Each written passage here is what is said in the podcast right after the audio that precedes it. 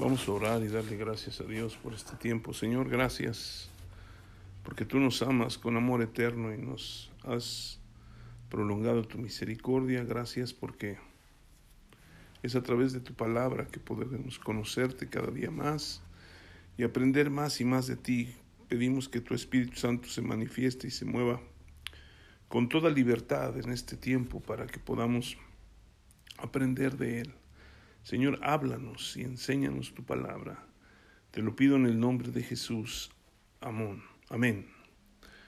Eh, en la vida cristiana eh, existen dos tipos de personas que pueden caminar en, ese, en esa vida. Y los dos tipos de personas son los seguidores y los discípulos.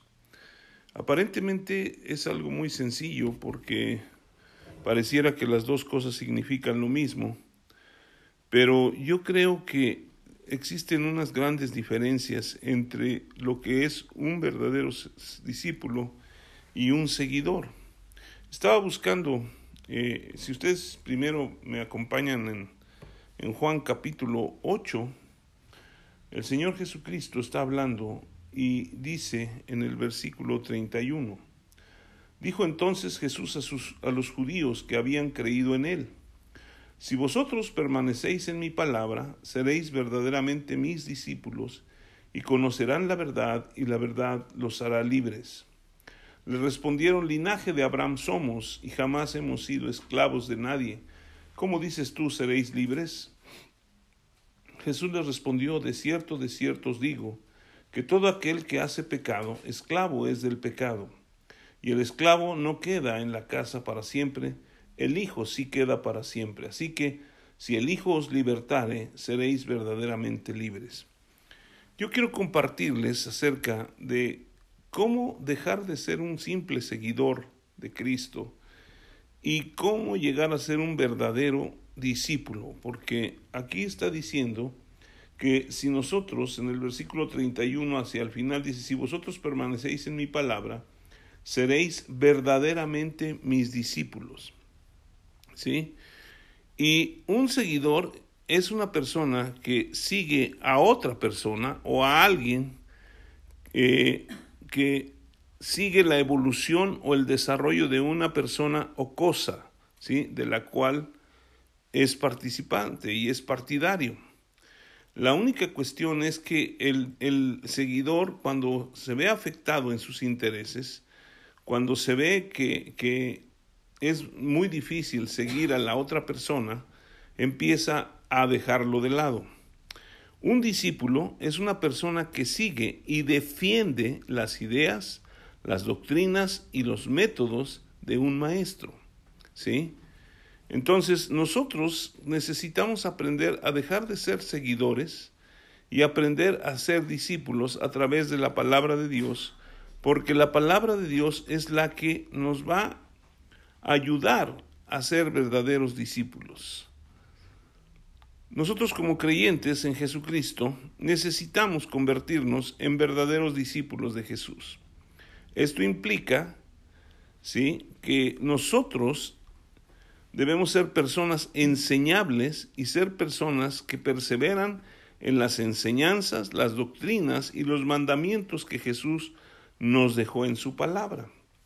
Una de las diferencias que hay entre lo que es un seguidor y un discípulo, y ahorita vamos a hablar sobre otras cosas, fundamentalmente es que un seguidor es aquel que escucha la palabra, ¿sí? en un momento dado la recibe, pero no persevera en ella. Y Santiago nos dice algo muy importante, si quieren ir ustedes ahí en Santiago capítulo 1, ¿sí?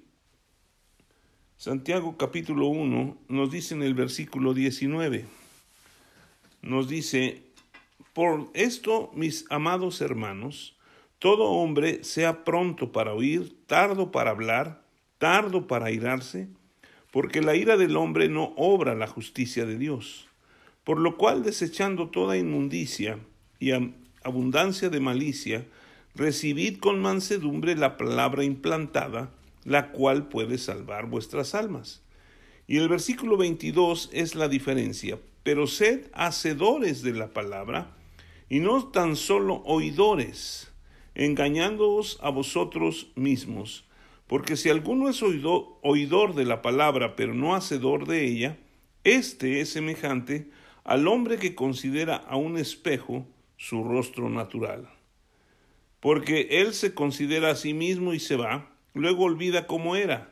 Mas el que mira atentamente en la perfecta ley, la de la libertad, y persevera en ella, no siendo oidor olvidadizo, sino hacedor de la obra, éste será bienaventurado en lo que hace.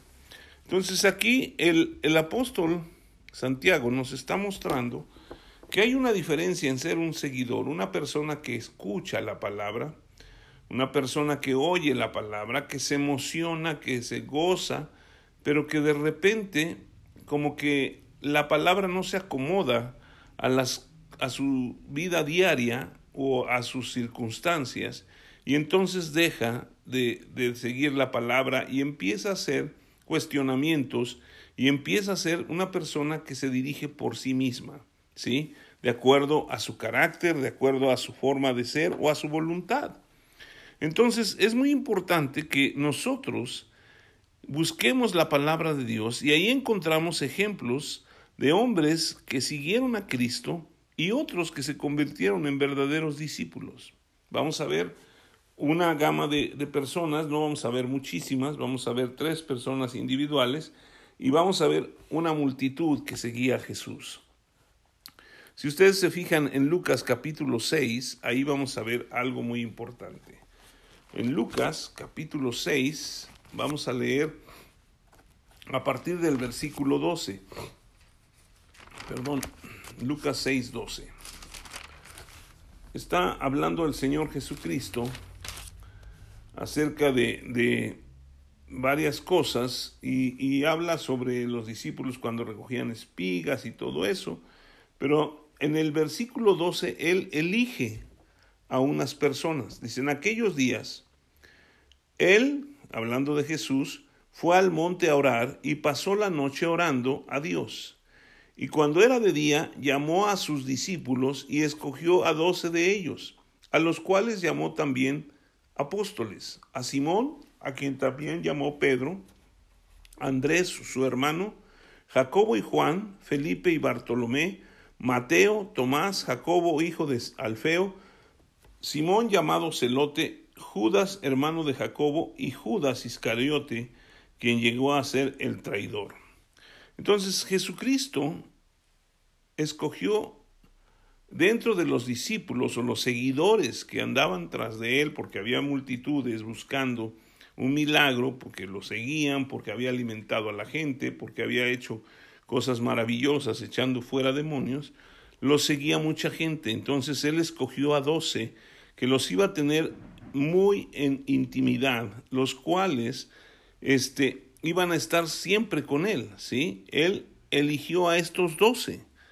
Y dentro de los discípulos cercanos a Jesús, que eran los doce, había una gran diferencia entre, entre cada uno de ellos. Algunos tenían el carácter muy difícil, otros formas de ser muy diferentes y formas de pensar. O sea, si ustedes se fijan, había dentro de ellos, había pescadores, que eran la gran mayoría, pero también había cobradores de impuestos, había gente que, que eran eh, personas que buscaban o tenían ideales como lo era Judas.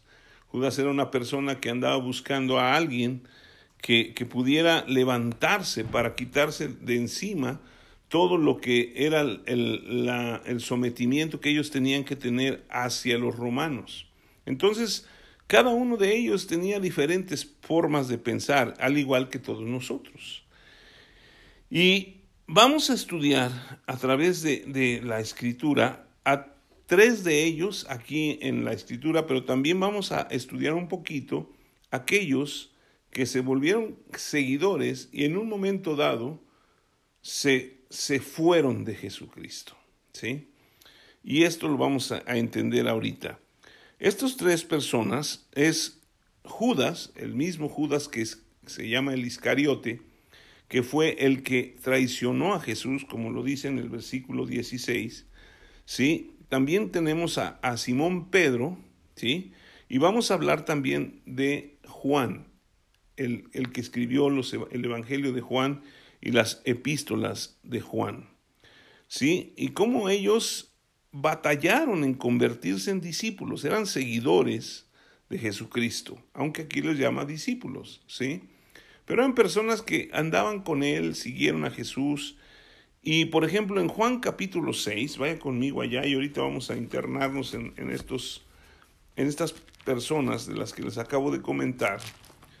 Y vamos a ver la diferencia entre lo que era un verdadero discípulo y un simple seguidor. En Juan capítulo 6, en el versículo 60, después de que Jesús había hecho ya muchos milagros, había alimentado a los discípulos, les empieza a hablar cosas muy, muy importantes y muy fuertes, ¿sí? Por ejemplo, en el versículo 53 les dijo, de cierto, de cierto os digo, si no comes la carne del Hijo del Hombre y bebéis su sangre, no tenéis vida en vosotros.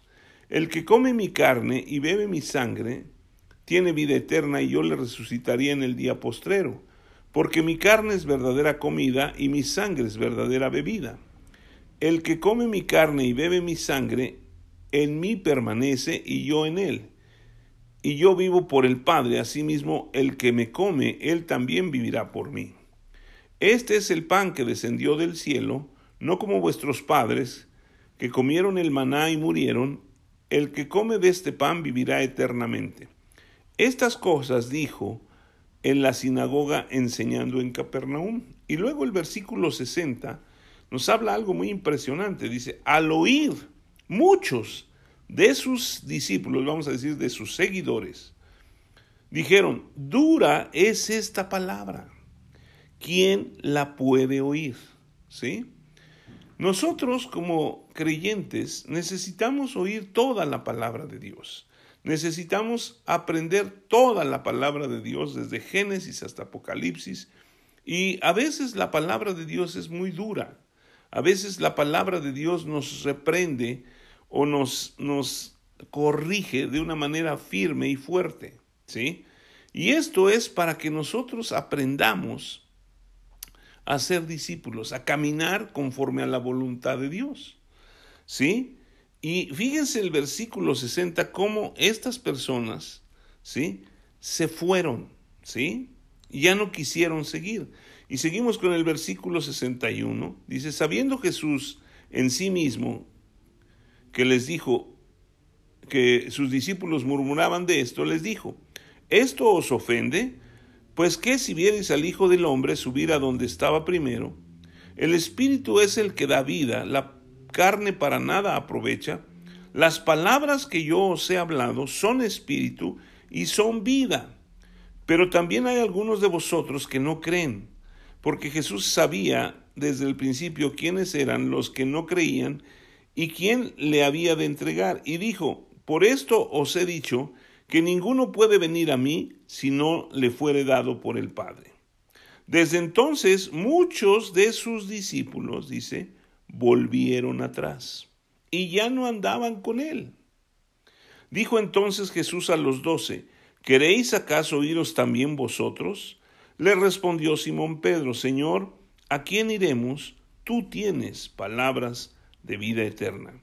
Y nosotros hemos creído y conocido y conocemos que tú eres el Cristo, el Hijo del Dios viviente. Entonces, hay una gran diferencia entre ser un seguidor y un discípulo. Los seguidores, como les decía en lo que hablábamos de que es un seguidor, es una persona que sigue o persigue a alguien, que sigue la evolución o el desarrollo de una persona o cosa de la cual es partidario. Pero cuando ya no le gusta lo que está escuchando, o cuando ya se ve eh, amenazada su, su, su forma de vida, entonces se retira eso pasa con muchas personas. No les gusta el cristianismo porque tiene cosas muy fuertes, pero son cosas que necesitamos aprender y ser enseñados en ellas. La gente necesita recibir esa palabra y necesitamos convertirnos en discípulo. Les decía lo que era un discípulo, es una persona que sigue y defiende las ideas, las doctrinas y el método de un, maestro. ¿sí? Entonces, como cristianos, nosotros seguimos a Cristo y necesitamos aprender su palabra y necesitamos ser enseñados para cumplir la gran comisión de la que hablábamos la vez pasada, que vayamos por el mundo predicando el Evangelio, haciendo discípulos y enseñándoles que guarden todas las cosas. Hoy en día, desafortunadamente o desgraciadamente, se confunde mucha gente en lo que es ser cristiano. Lo hablábamos la semana pasada, pero también lo quiero mencionar de esta manera.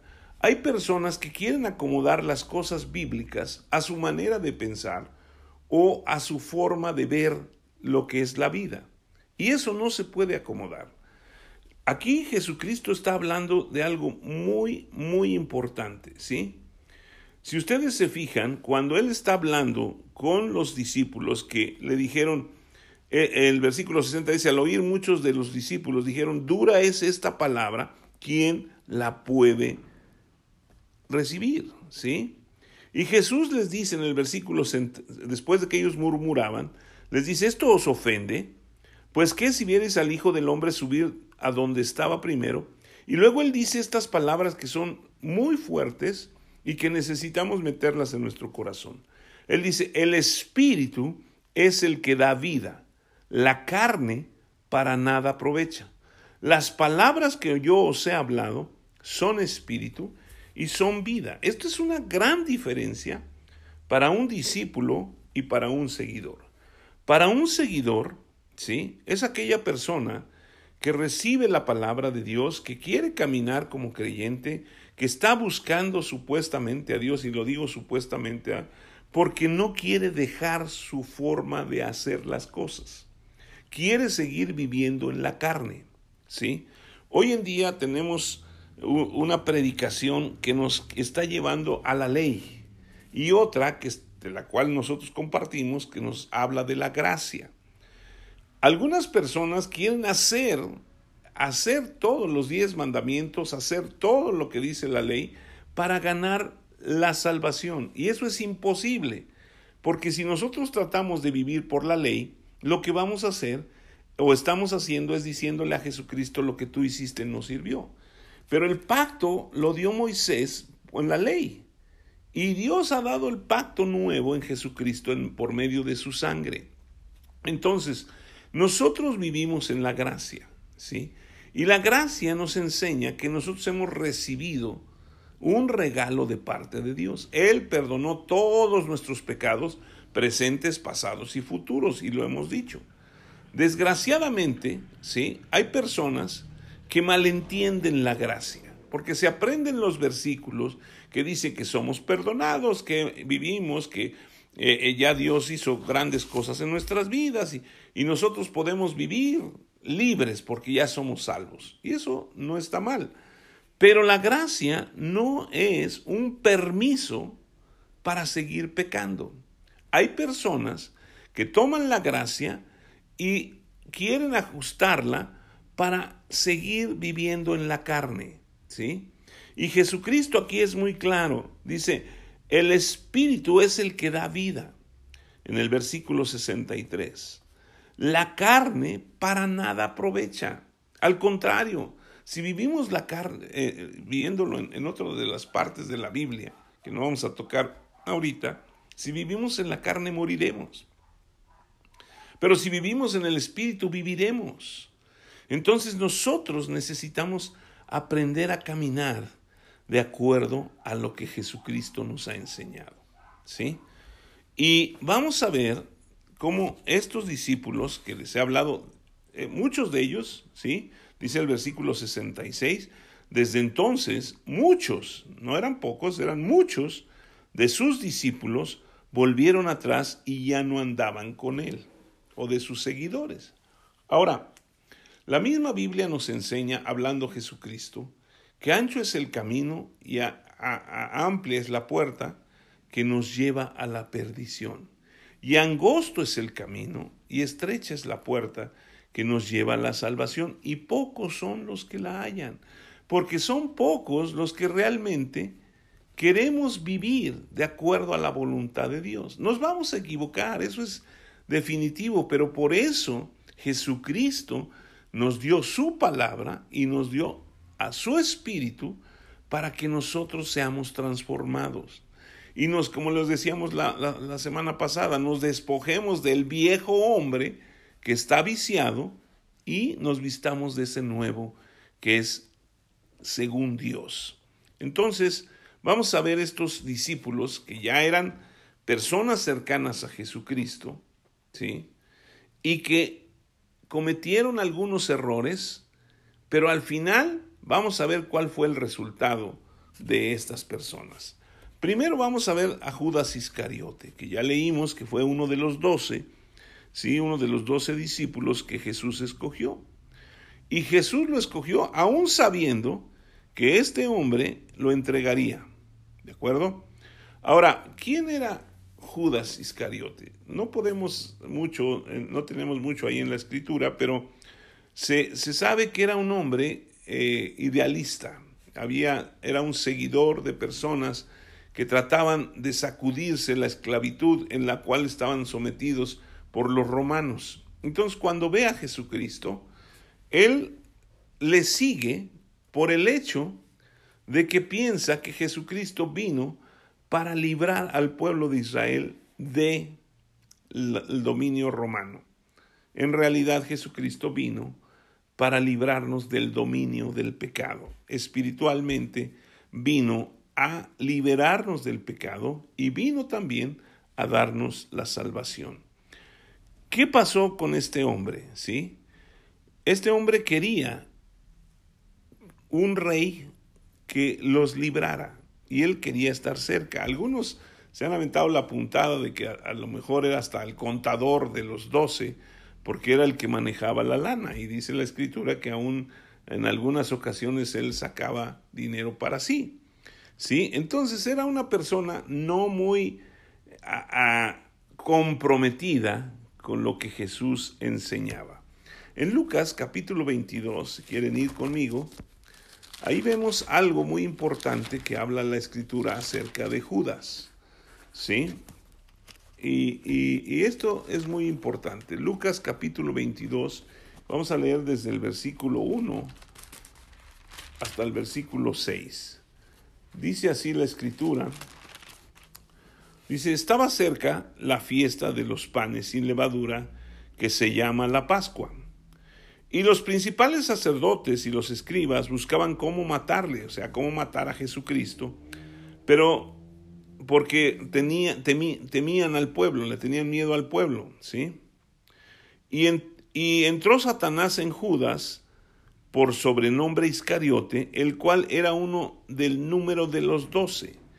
Y este fue y habló a los principales sacerdotes y con los jefes de la guardia de cómo se los entregaría. Ellos le se alegraron y convinieron en darle dinero. Y él se comprometió y buscaba una oportunidad para entregárselo a espaldas del pueblo. ¿Sí?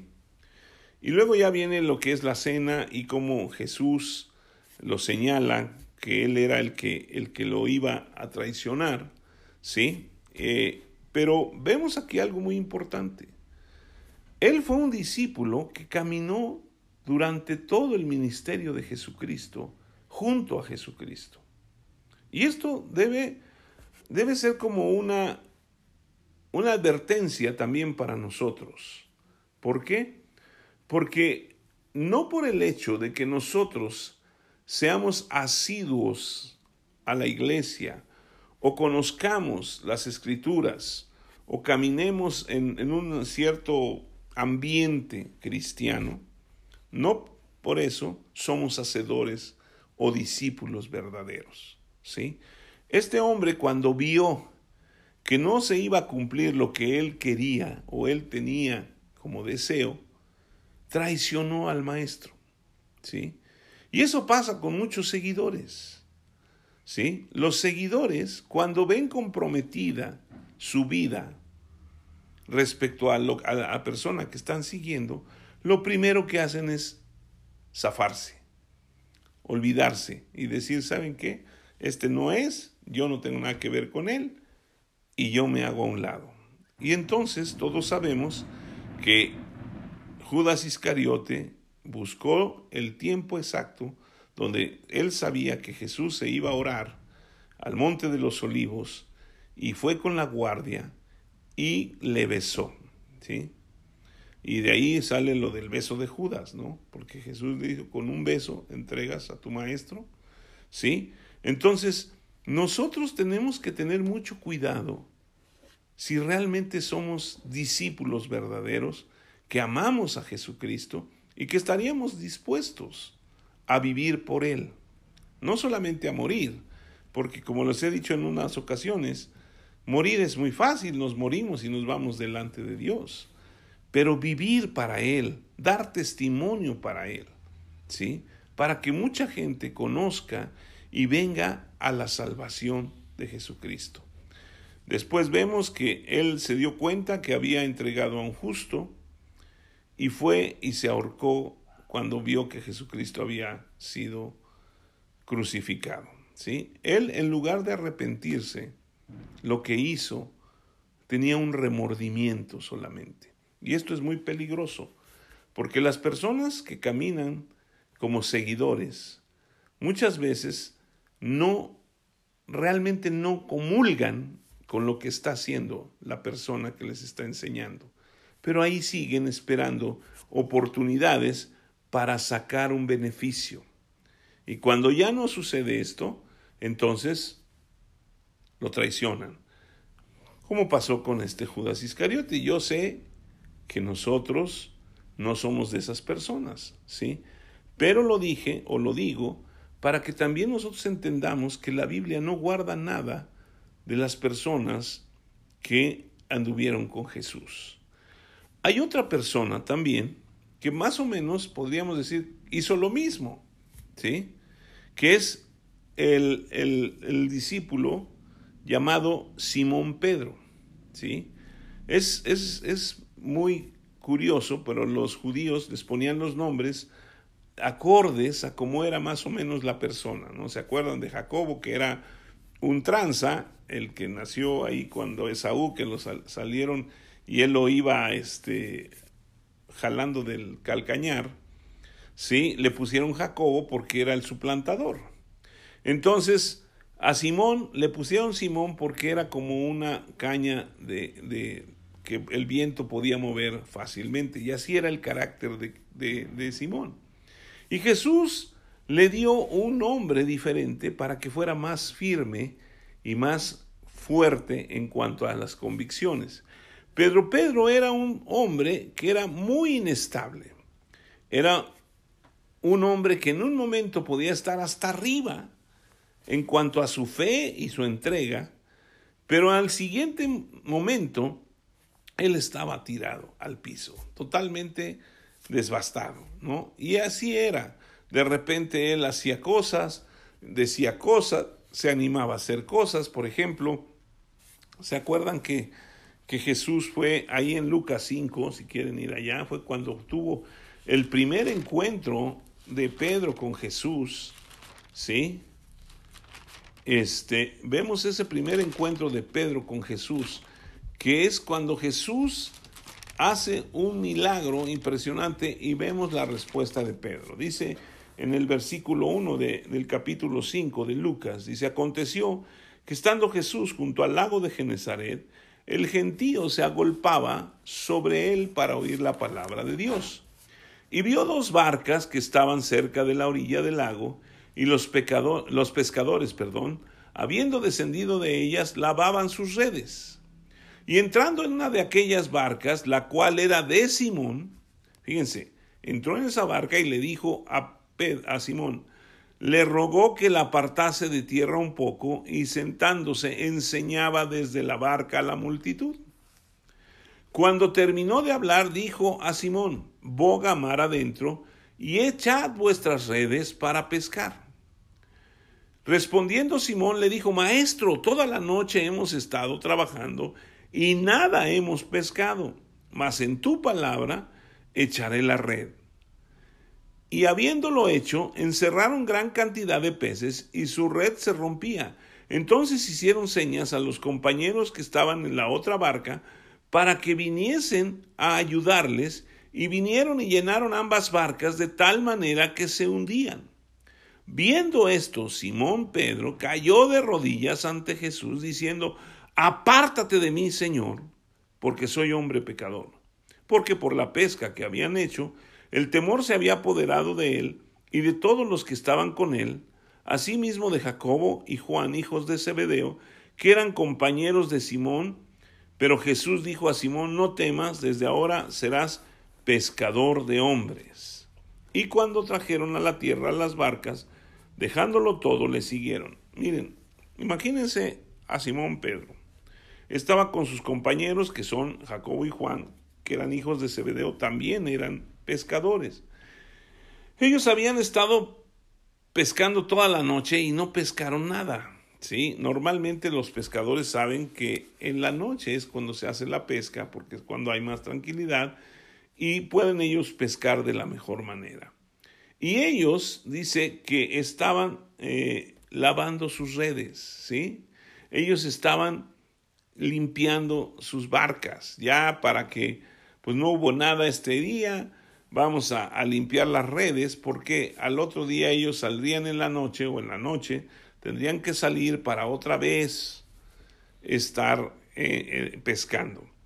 Pero de repente ven una multitud que está agolpándose para oír la palabra de Dios y Jesús entra en la barca de Simón, ¿sí? Y Simón pues, probablemente se sintió muy honrado, como cualquiera de nosotros, si Jesús viniera a nuestra casa, nos sentiríamos muy honrados. Y le ruega, fíjense, le ruega primero a Simón que aparte de tierra un, un poco, que se meta hacia el mar, para que de ahí él les comparta lo que Dios estaba hablando a través de Jesús. Y una vez que termina, ya no le ruega, ahora le dice a Pedro, boga mar adentro y echad vuestras redes para pescar. Literalmente, boga quiere decir hazte hacia lo profundo. ¿Sí? Ya te apartaste de la tierra un poco, ahora métete a lo profundo, porque ahí en lo profundo es donde están los peces y tú vas a pescar. Inmediatamente vemos la respuesta de Simón, que siempre era así. Y dice, le dijo, maestro, toda la noche hemos estado trabajando y nada hemos pescado. ¿Sí? Lo que le está diciendo después, le dice, más en tu palabra echaré la red, es casi, casi, le está diciendo, mira, ya lavamos las redes, ya limpiamos la barca, ¿sí? Lo vamos a echar en tu palabra, casi, casi, pero si no agarramos nada, te va a tocar a ti lavar las redes y también te va a tocar lavar la barca. Pero echándolo, dice, habiéndolo hecho, el versículo 6, encerraron gran cantidad de peces y su red se rompía. Entonces hicieron señas a los compañeros que estaban en la otra barca para que viniesen a ayudarles y vinieron y llenaron ambas barcas de tal manera que se hundían. Viendo esto, Simón Pedro cayó de rodillas ante Jesús diciendo, apártate de mí, Señor, porque yo soy hombre pecador. ¿Sí? Entonces vemos algo muy, muy importante, que después de que vemos un milagro, como Pedro, Pedro vio un milagro impresionante, imagínense no pescas toda la noche, ya vienes bien cansado, tienes ganas de dormir, de repente se presenta un predicador y se sube a tu barca y pues lo tienes que estar escuchando porque pues es tu barca y te ruega que la partes un poquito. O sea, te pide un favor. Tú no se lo niegas. Y de repente te da una orden y dice, hazte hacia lo profundo y echa la red. Y sacas por lo que toda la noche o más de lo que hubieras podido pensar que ibas a pescar. Ese es un milagro. Simón Pedro entendió que era un milagro y que Jesucristo era un santo y que se debería apartar de él. Pero fíjense qué es lo que pasa cuando la gente ve un milagro. Dice al final en el versículo 11, cuando trajeron a tierra las barcas, dejándolo todo, le siguieron. Pedro se convirtió en un seguidor de Jesús por el milagro que había visto. ¿Sí?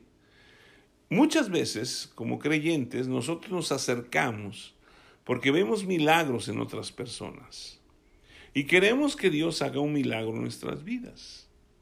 Y vamos y recibimos ese milagro y Dios empieza a hacer cosas buenas en nuestras vidas y nos convertimos en seguidores. Sí, yo quiero seguir a Jesús, sí, yo quiero hacer su voluntad, sí, yo quiero esto, por el milagro que recibimos. ¿Sí? Pero vemos que aquí todavía Pedro era una persona como nosotros que no había recibido a Cristo, porque todavía Cristo no había partido hacia la presencia de Dios, ni tampoco había recibido el Espíritu Santo. Entonces, solamente se convirtió en un seguidor, ¿sí? Ahora, vemos en Mateo capítulo 16 algo impresionante, ¿sí? Que el apóstol Pedro o el discípulo Pedro dice de Jesús, ¿sí? De hecho, ¿se acuerdan cuando estábamos hablando de, de que le habían dejado a Jesús? El que responde que a quién iremos si solo tú tienes palabras de vida eterna, es el mismo Simón Pedro. Pero aquí en Mateo capítulo 16, versículos del 13 en adelante, dice así, viniendo Jesús a la región de Cesarea de Filipo, preguntó a sus discípulos, o sea, a los doce con los que estaba siempre, y les, les dijo, ¿quién dicen los hombres que es el Hijo del Hombre? Ellos dijeron, unos Juan el Bautista, otros Elías y otros Jeremías o alguno de los profetas. Él les dijo, ¿y vosotros quién decís que soy yo? Respondiendo Simón, Pedro dijo, Tú eres el Cristo, el Hijo del Dios viviente. Entonces le respondió Jesús, Bienaventurado eres Simón, hijo de Jonás, porque no te lo reveló carne ni sangre, sino mi Padre que está en los cielos. Y yo también te digo que tú eres Pedro, y sobre esta roca edificaré mi iglesia, y las puertas del Hades no prevalecerán contra ella, y a ti te daré las llaves del reino de los cielos, y todo lo que atares en la tierra será atado en los cielos, en, la tierra, y todo lo que atares en los cielos será atado en, la, en los cielos. ¿Sí? Bueno, ya. Y dice, entonces mandó a sus discípulos que a nadie dijesen que Él era Jesús el Cristo. Por eso nosotros muchas veces decimos que cuando alguien llega al cielo, el que lo recibe es San Pedro, ¿sí? Porque Él es el que tiene las llaves. Y si no te deja entrar, pues ya estás amolado, ¿no? Pero vemos aquí cómo Pedro de inmediato responde porque había estado bajo la enseñanza de Jesucristo y a lo mejor él entendía ciertas cosas. Recordemos que aquí era un seguidor, ¿sí? Que había dejado la barca, que había dejado la pesca y le había seguido. Entonces aquí vemos cómo él da una respuesta impresionante y Jesús le, le dice, sabes que eres bienaventurado, eres una persona especial, porque esto te lo reveló Dios. Y esto hay que verlo también de una manera práctica y con mucho cuidado. Porque muchas veces también Dios nos revela cosas, a todos, porque somos hijos de Dios, y nos revela cosas que Él solo nos da a nosotros. Y a veces por esa situación nosotros nos sentimos más que los demás. Y quiero decirles que Dios no hace acepción de personas, nos trata a todos igual, y Él dice que no debemos tener más alto concepto de nosotros mismos que el que debemos tener. Entonces, aquí Pedro pues fue levantado, casi casi yo creo que vio a los demás y les dijo, ya ven, ahora yo voy a ser el mero mero, el líder de ustedes porque pues ustedes no la levantan, ¿sí? Pero inmediatamente después, en el versículo 21, dice, desde entonces comenzó Jesús a declarar a sus discípulos, o sea, los que estaban con él, los doce, que le era necesario ir a Jerusalén y padecer mucho de los ancianos, de los principales sacerdotes y de los escribas, y ser muerto y resucitar al tercer día. Esto era lo, el cumplimiento de la obra que vino a ser Jesucristo. Pero el versículo 22 vuelve a aparecer Pedro y dice, entonces Pedro, tomándolo aparte, comenzó a reconvenirle diciendo, Señor, ten compasión de ti, en ninguna manera esto te acontezca. O sea, cuando alguien recibe ciertas revelaciones, piensa que siempre va a poder hablar y a sugerirle incluso a Dios lo que debe hacer. Esto es un seguidor, ¿de acuerdo? Estamos hablando de seguidores, no de discípulos. Pero Jesús le dice en el versículo 23, pero él, Jesús, volviéndose, dijo a Pedro, quítate delante de mí, Satanás, me eres tropiezo porque no pones la mira en las cosas de Dios, sino en las de los hombres. Esto es muy, muy revelador, ¿sí? Un seguidor normalmente pone los ojos en las cosas de los hombres.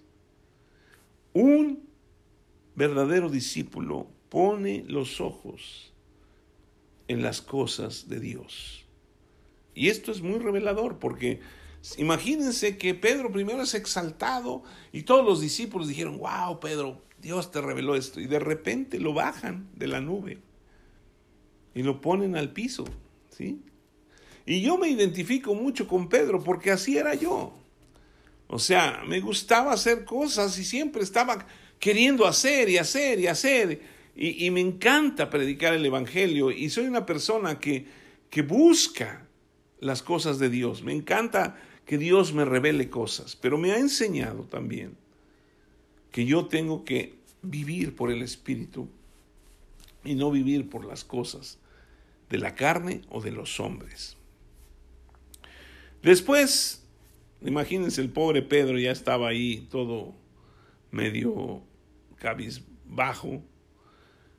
Y luego vemos más adelante que Jesús, ya cuando él iba a, ir delante de Dios y estaba cumpliendo todo su, su ministerio. En Juan capítulo 13, ¿sí? si quieren ir ahí, Juan capítulo 13, Jesucristo eh, les va a lavar los pies a sus discípulos, ¿sí? Y dice el versículo 1, antes de la fiesta de la Pascua, sabiendo Jesús que su hora había llegado para que pasase de este mundo al Padre, como había, como había amado a los suyos que estaban en el mundo, los amó hasta el fin. Y cuando cenaban, como el diablo ya había puesto en el corazón de Judas Iscariote, hijo de Simón, que le entregase, sabiendo Jesús que el Padre le había dado todas las cosas en las manos, y que había salido de Dios y a Dios iba, se levantó de la cena y se quitó su manto. Y tomando una toalla se la ciñó. Luego puso agua en un lebrillo y comenzó a lavar los pies de sus discípulos y a enjugarlos con la toalla con que estaba ceñido. Entonces vino a Simón Pedro y Pedro le dijo, Señor, ¿tú me lavas los pies? Respondiendo Jesús le dijo, Lo que yo hago tú no lo comprendes ahora, más lo entenderás después. Pedro le dijo, no me lavarás los pies jamás. Jesús le respondió, si no te lavare, no tendrás parte conmigo. Le dijo Simón Pedro, Señor, no solo mis pies, sino también mis manos y la cabeza. Jesús le dijo, el que está lavado no necesita sino lavarse los pies, pues está todo limpio y vosotros limpios estáis, aunque no todos. ¿Sí? Pero vemos aquí otra vez la reacción de, Simón, un hombre que quería dar todo por Dios o Jesucristo, y a la mera hora cuando Jesús empieza a hacer cosas que a él le parecían que no, no eran buenas, eso es importante. Un seguidor siempre va a estar viendo qué cosas hace su líder y va a estar pensando si está bien o está mal la persona que lavaba los pies a los, las personas que llegaban de fuera era el siervo más bajo que había dentro de una casa. Entonces Jesucristo se está humillando hasta lo más bajo. Y Pedro está diciendo, no, no me vas a lavar los pies, no puedes hacer eso. Pero Jesús le dice, si no, si no te lavo no tienes parte conmigo. Entonces ya quería que lo bañara. Pero vemos las, las, la reacción de Pedro, ¿sí? Tantito sí, tantito no, tantito sí, tantito no. Y así hay muchos seguidores de Cristo. Después, ¿sí?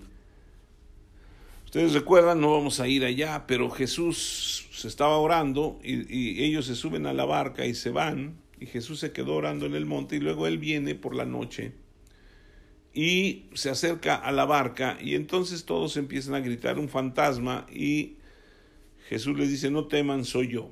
Y Pedro le dice, si eres tú, manda que yo vaya a ti. Y pues nunca pensó que Jesús le iba a decir, pues ven. Y entonces Pedro se baja de la barca, empieza a caminar sobre el agua. Pero dice la escritura que al ver el fuerte viento y las olas, comenzó a hundirse. Esto también es muy revelador. ¿Por qué? Porque mientras tenía sus ojos puestos en Jesús, él pudo bajarse y caminar. Pero cuando empezó a ver las cosas, las circunstancias, lo que llamamos las cosas del mundo, se empezó a hundir.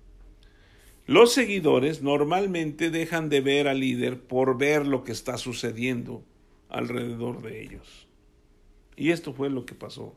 ¿sí? Se hundió y clamó a Jesús, Jesús lo sacó y lo regresó y le dijo, hombre de poca fe, ¿por qué dudaste?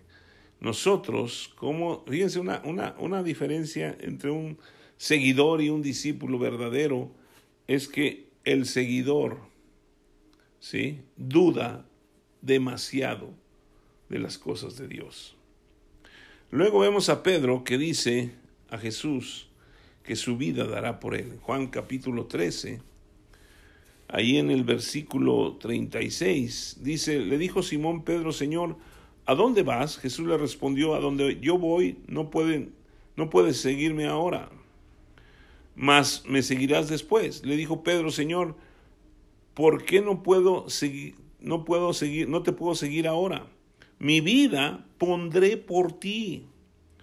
Jesús le dijo, ¿tu vida pondrás por mí? Una pregunta. De cierto, de cierto te digo, no cantará el gallo sin que me hayas negado tres veces. Y luego ustedes saben la historia, cuando Jesús es arrestado, Pedro saca su, su, espada, le corta la oreja a uno de los discípulos, de los seguidores, del, bueno, más bien de la guardia, que se llamaba Malco y se convierte en el primer torero de la Biblia por cortar una oreja, pero Jesús le sana y luego él, todos huyen, ¿sí? Todos los discípulos huyen, menos uno, y ahorita vamos a ver quién era. Pero este Pedro se va siguiendo a la guardia y, y va y se va viendo a Jesús. Y alguien se da cuenta de que él era seguidor de Jesús y le dicen, tú eres uno de ellos. Y tres veces se lo dicen. Y entonces Pedro, casi enojado, dice, no es cierto, no lo conozco. Y entonces canta el gallo tres veces. ¿Sí? Y hace que Pedro se vaya con un llanto impresionante y se esconda. ¿Sí? Pero no se mató, sino que entró en, una, en un mar de llanto y empezó a clamar a Dios de arrepentimiento, ¿sí? Y Pedro niega, Jesús, ustedes lo pueden leer desde el, en el capítulo 18 del versículo 25 al 27, no vamos a leerlo por cuestión de tiempo, ¿sí? Y luego vemos qué pasó con Pedro. Ellos estaban escondidos, todos los discípulos, pero en Hechos capítulo 2, vemos algo impresionante. ¿Sí? Si quieren ir allá, en el, cuando día, dice que el día de Pentecostés, en el versículo 2, capítulo 2, versículo 1, dice, cuando llegó el día de Pentecostés, estaban todos unánimes juntos, y de repente vino del cielo un estruendo, como de un viento recio que soplaba, el cual llenó toda la casa donde estaban sentados, y se les aparecieron lenguas repartidas como de fuego, enseñan, asentándose sobre cada uno de ellos, y fueron todos llenos del Espíritu Santo y comenzaron a hablar en otras lenguas según el Espíritu les daba que hablasen. y se, se arma todo un alboroto y dice el versículo 14. Entonces Pedro, poniéndose en pie con los once, alzó la voz y les habló diciendo, varones judíos y todos los que habitáis en Jerusalén, esto sea notorio y oíd mis palabras. ¿Qué fue lo que pasó? Ahora habla de once porque ya habían escogido a Matías, que había suplido a Judas Iscariote. ¿Qué pasó con Pedro? Pedro conocía las escrituras porque él empezó a hablar cuando estaban esperando la venida del Espíritu Santo y, fue cuando hicieron el cambio para que escogieran a Matías. Pero también necesitaba la llenura del Espíritu Santo. ¿Sí? ¿Se acuerdan lo que dijo Jesús cuando dijo, las palabras que yo hablo son espíritu y son vida? ¿Sí? Entonces, para convertirse en un verdadero discípulo de Jesucristo, necesitamos caminar de acuerdo a su palabra y ser llenos del Espíritu Santo. ¿Sí? Cuando somos llenos del Espíritu Santo, nosotros vamos a poder dar testimonio de Jesucristo, porque en Hechos capítulo 1, versículo 6, ahí una hoja antes, dice, pero recibiréis poder, eh, eh, perdón, bueno, en el capítulo 8, perdón, en el 6 dice entonces, los que habían reunido le preguntaron diciendo, Señor, ¿restaurarás el reino de Israel en este tiempo? Él les dijo, no os toca a vosotros saber los tiempos o las sazones que el Padre puso en su sola potestad.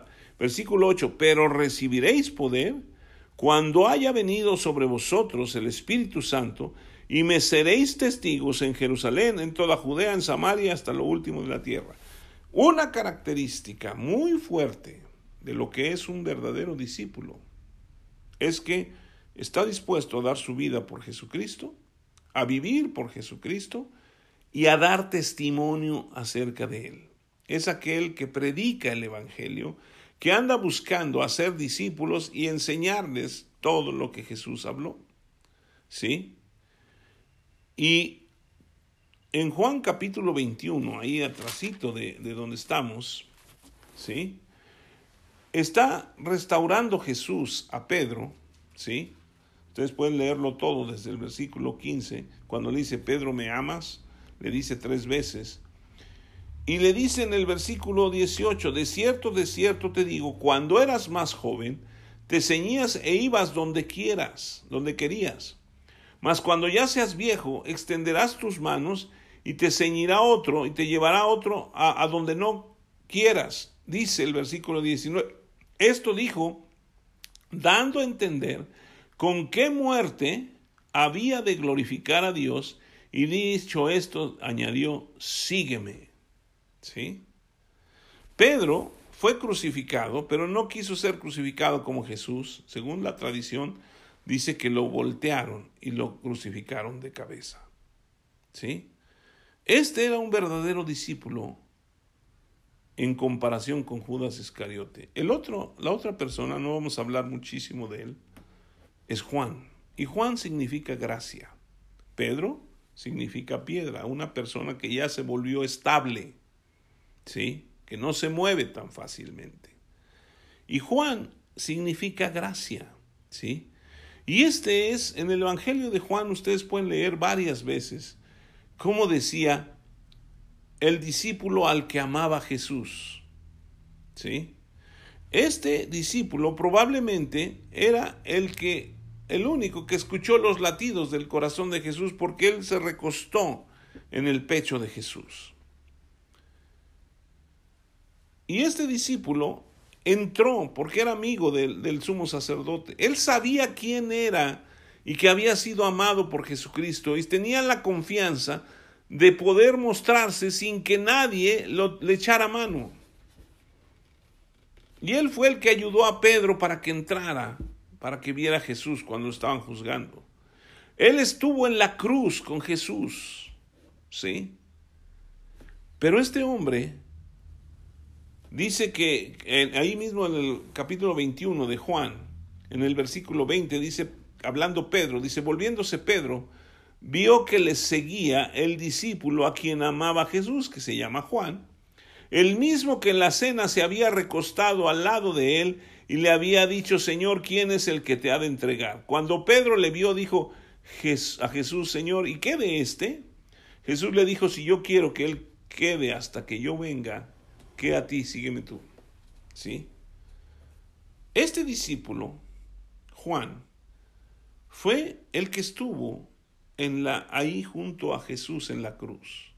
Fue al que le encomendó Jesús a su madre, María, porque le dijo, hijo, he ahí a tu madre, madre, he ahí a tu hijo, y dice que desde entonces él la recibió en su casa. Este discípulo es el que escribió el Apocalipsis. Este discípulo es el que vivió, por según la tradición, el que más años vivió después de que Jesucristo resucitó. Y este discípulo es el que más habla del amor de Cristo, del amor de Dios en sus epístolas. Nosotros tenemos que aprender a ser discípulos, amados de Dios, entender que somos amados y entender que debemos amar a los demás. ¿Sí? Este mismo Juan también estaba en el día de Pentecostés y junto con Pedro fueron de los que más predicaron el Evangelio, porque fueron transformados. ¿Sí? Juan escribe el Evangelio según San Juan, la primera, segunda y tercera epístola de Juan, y la primera de Juan nos habla de cómo Jesús, a través de la fe, nos ha hecho vencedores. Y por medio de su amor nosotros somos hijos de Dios. Y Él es el que nos muestra que nosotros somos hijos de Dios. Y necesitamos nosotros aprender, ser enseñables. Un discípulo necesita ser y entender que necesita ser enseñable. No podemos decir, porque ya llevamos tantos años de cristianos, porque somos personas que hemos estudiado mucho la Biblia, porque hemos hecho muchas cosas para Dios. Podemos decir, yo ya lo sé todo. Siempre tenemos que seguir a Jesús aprendiendo. Jamás vamos a dejar de aprender de Jesús. Entonces la diferencia entre un seguidor y un discípulo la hace el perseverar en la doctrina de Jesucristo, en defender su doctrina y defender todo lo que Él nos ha enseñado, ¿sí?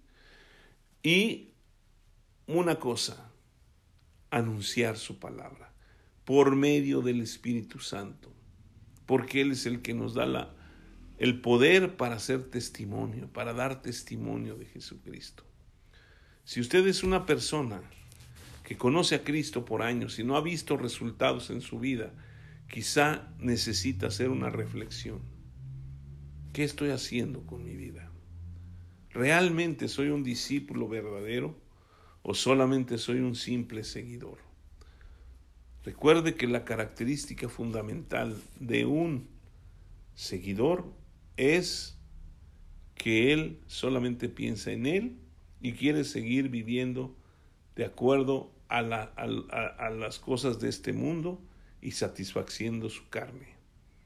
Un verdadero discípulo es el que está dispuesto a darlo todo, ¿sí? negándose a sí mismo para alcanzar la bendición de Dios. Y para terminar, yo quiero leerles este versículo que Jesús enseña en Lucas capítulo 9 y versículo 62 que dice, Ninguno que poniendo su mano en el arado mira hacia atrás es apto para el reino de Dios. ¿Sí? Ninguno que pone su mano en el arado, ¿sí? y mira hacia atrás es apto para el reino de Dios. Señor, en esta hora nosotros te damos gracias, porque tú nos has enseñado en tu palabra y nos has dejado ejemplos claros para que podamos aprender de ellos.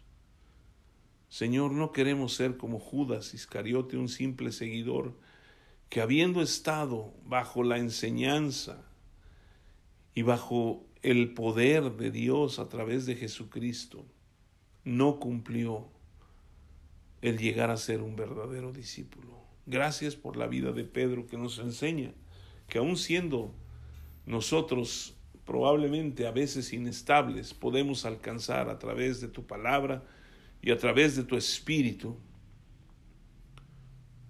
la gracia de Dios que estaba en Juan, el amor de Dios, el ser verdaderos discípulos que trastornaron y transformaron, al igual que el apóstol Pablo,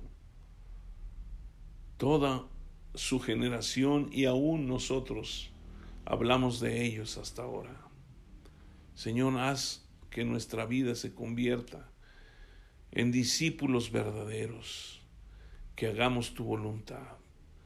Te lo pido en el nombre de Jesús. Amén.